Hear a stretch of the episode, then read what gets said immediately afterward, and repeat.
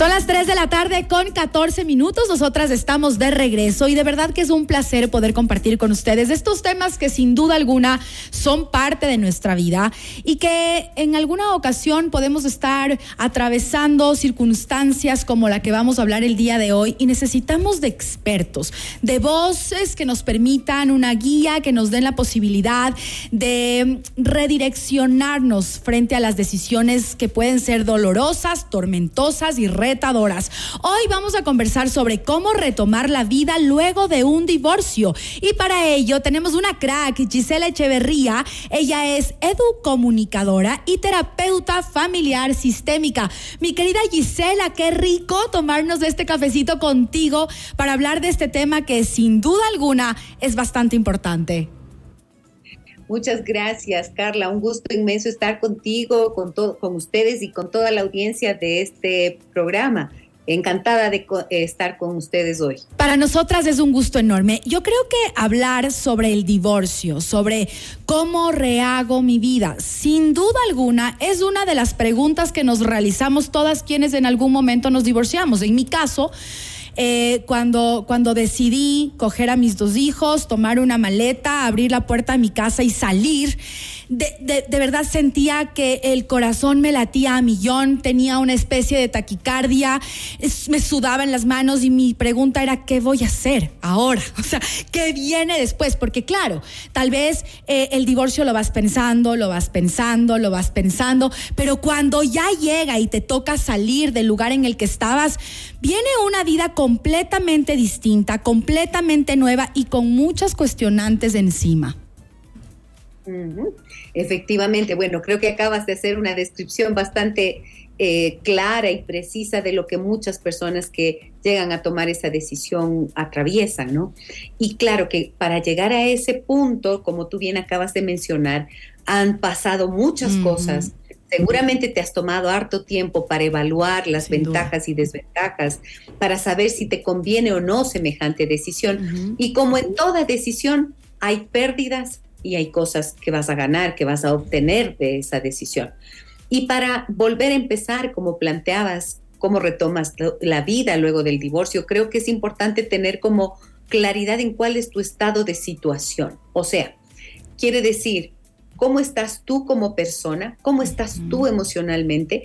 El divorcio es la segunda causa de trauma y estrés postraumático. wow. O sea, después de la después de la muerte de un ser querido, la pérdida de una relación de pareja es causa de estrés y este estrés postraumático. Entonces hay que tener claridad en que no hay cómo saltarse el dolor que esto implica, porque generalmente el divorcio trae consigo pérdidas múltiples. No solo pierdes la pareja, no solamente pierdes por ejemplo, la seguridad económica, también sueles perder la relación con los familiares políticos, a los amigos. Con los amigos. A veces pierdes también esos espacios de socialización compartida que son tan importantes en la vida de las parejas. Pierdes la vida sexual durante algún tiempo hasta que vuelvas a encontrar otra persona, si es que ese es el caso. Pierdes el proyecto común, el proyecto con el que soñaron juntos. Exacto es la presencia de esa persona en relación a los hijos, o sea, pierdes a la madre del hijo o al padre del hijo, de los hijos. Em, ya no son lo mismo. Entonces, esta cantidad de cambios implica muchas veces detenerse un poquito y lo primero, evaluarse cómo uno está emocionalmente, cómo están las heridas que te deja. También hay que saber por qué motivo fue el divorcio. No es lo mismo tomar una decisión de divorcio porque a ti se te acabó el amor, que de repente eres tú la persona que ha sido dejada porque eh, tu pareja se fue con otra persona. O sea, todos esos motivos van a significar un mayor o menor peso a la hora de enfrentar tu futuro después de una decisión así. Y sin duda, eh, Gisela, un gusto eh, tenerte en el programa y sin duda es un proceso de duelo, como la pérdida de un ser querido, la muerte, es un proceso que hay que llevarlo adelante.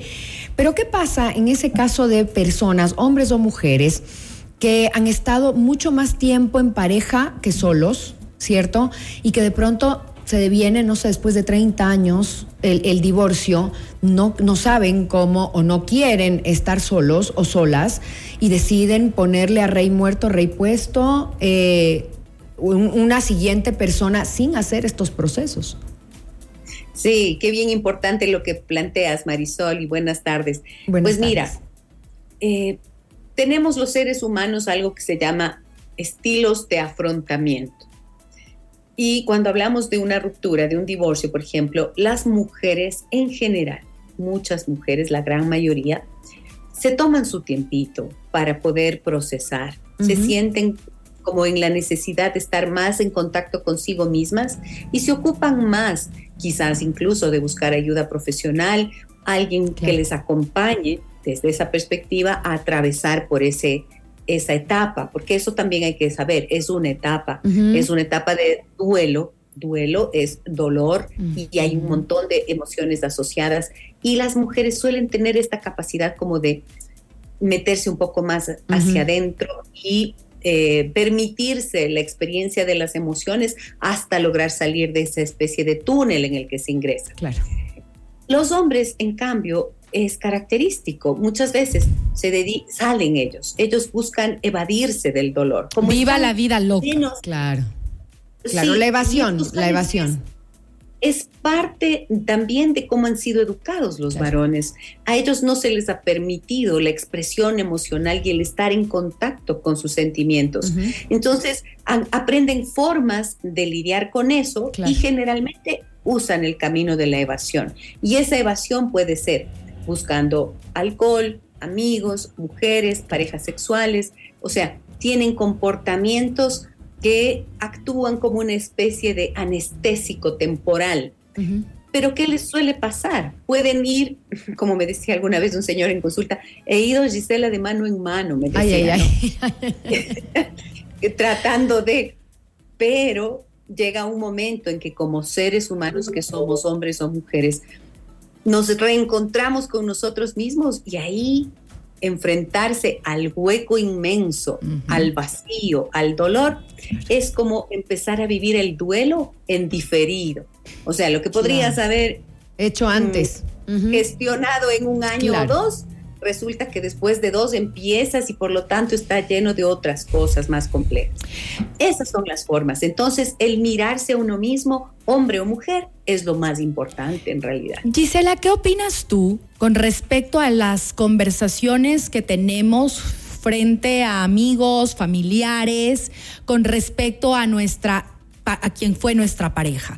Es decir, em, esos malos comentarios que solemos dar de quien fue en determinado momento nuestra esposa o nuestro esposo y acompañado de ello expresiones súper como sarcásticas, irónicas, em, que de alguna forma le hacen quedar mal a la otra persona y que en muchos de los casos se los realiza delante de nuestros hijos. ¿Qué opinas tú con respecto al tipo de comunicación comunicación que debemos tener después de un divorcio?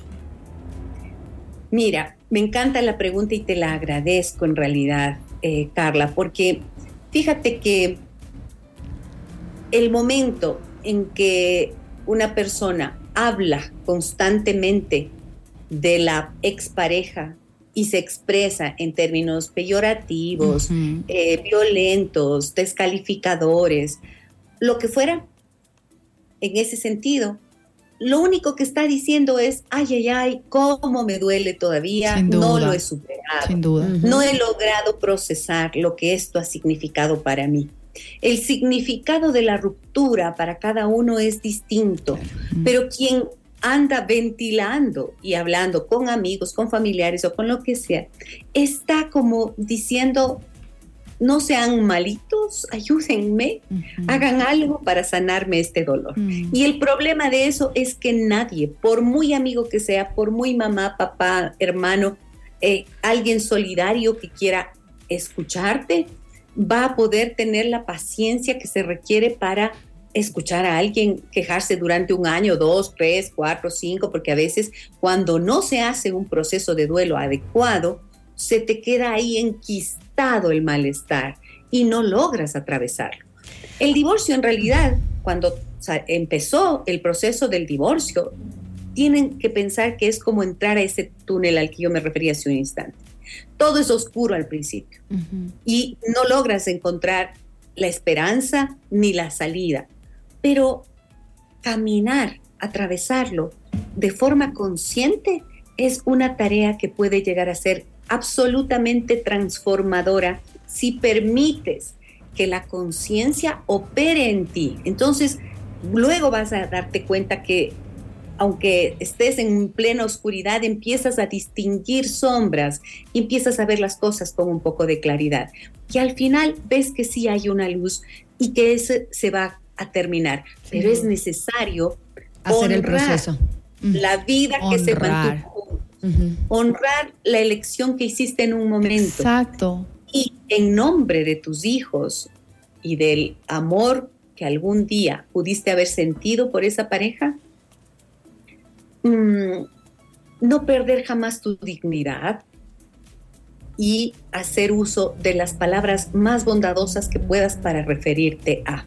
Sé que vas a tener dolor, si es que hubo traición, si hubo eh, engaños, si hubo decepción que siempre habrá, pero si es que hubo sobre todo engaño o traición, la persona está tan herida que lo que quiere es revancha, lo que quiere es venganza. Y ahí es cuando terminas esparciendo el sufrimiento. Y quizás también alargándolo, ¿no? Piedras para los niños. Entonces, abstenerse de eso es súper importante. Claro. Gisela, muchísimas gracias por este tiempo que nos has brindado. Sabemos que, que tienes una agenda sumamente apretada y nos has hecho un espacio para poder hablar de este tema que es sumamente importante. En resumen, hay que atravesar la noche oscura del, del duelo pero al mismo tiempo seguir viviendo, porque hay gente que se puede quedar parqueada Me gustó lo de la conciencia, ¿sabes? Vivirlo en conciencia.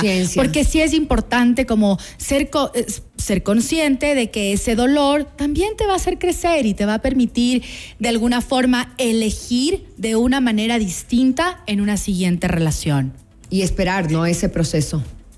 Y vas a poder elegir. La primera elección que hay que hacer es aprender a relacionarte contigo mismo.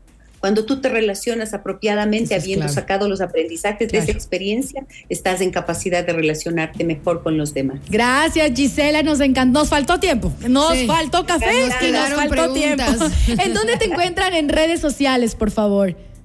En Facebook y en Instagram estoy como Gisela Echeverría Castro. Ahí estoy siempre eh, a disposición y encantada de charlar hoy con ustedes. Les agradezco profundamente por la invitación. Un placer, un placer haberte tenido y querida audiencia, ustedes ya saben que si se pueden repetir esta entrevista volviendo al YouTube, a Facebook y la pueden compartir. Si creen que alguien necesita escuchar esto, compártanlo, compártanlo y vuélvanlo a ver. Nosotros continuamos con más en Café.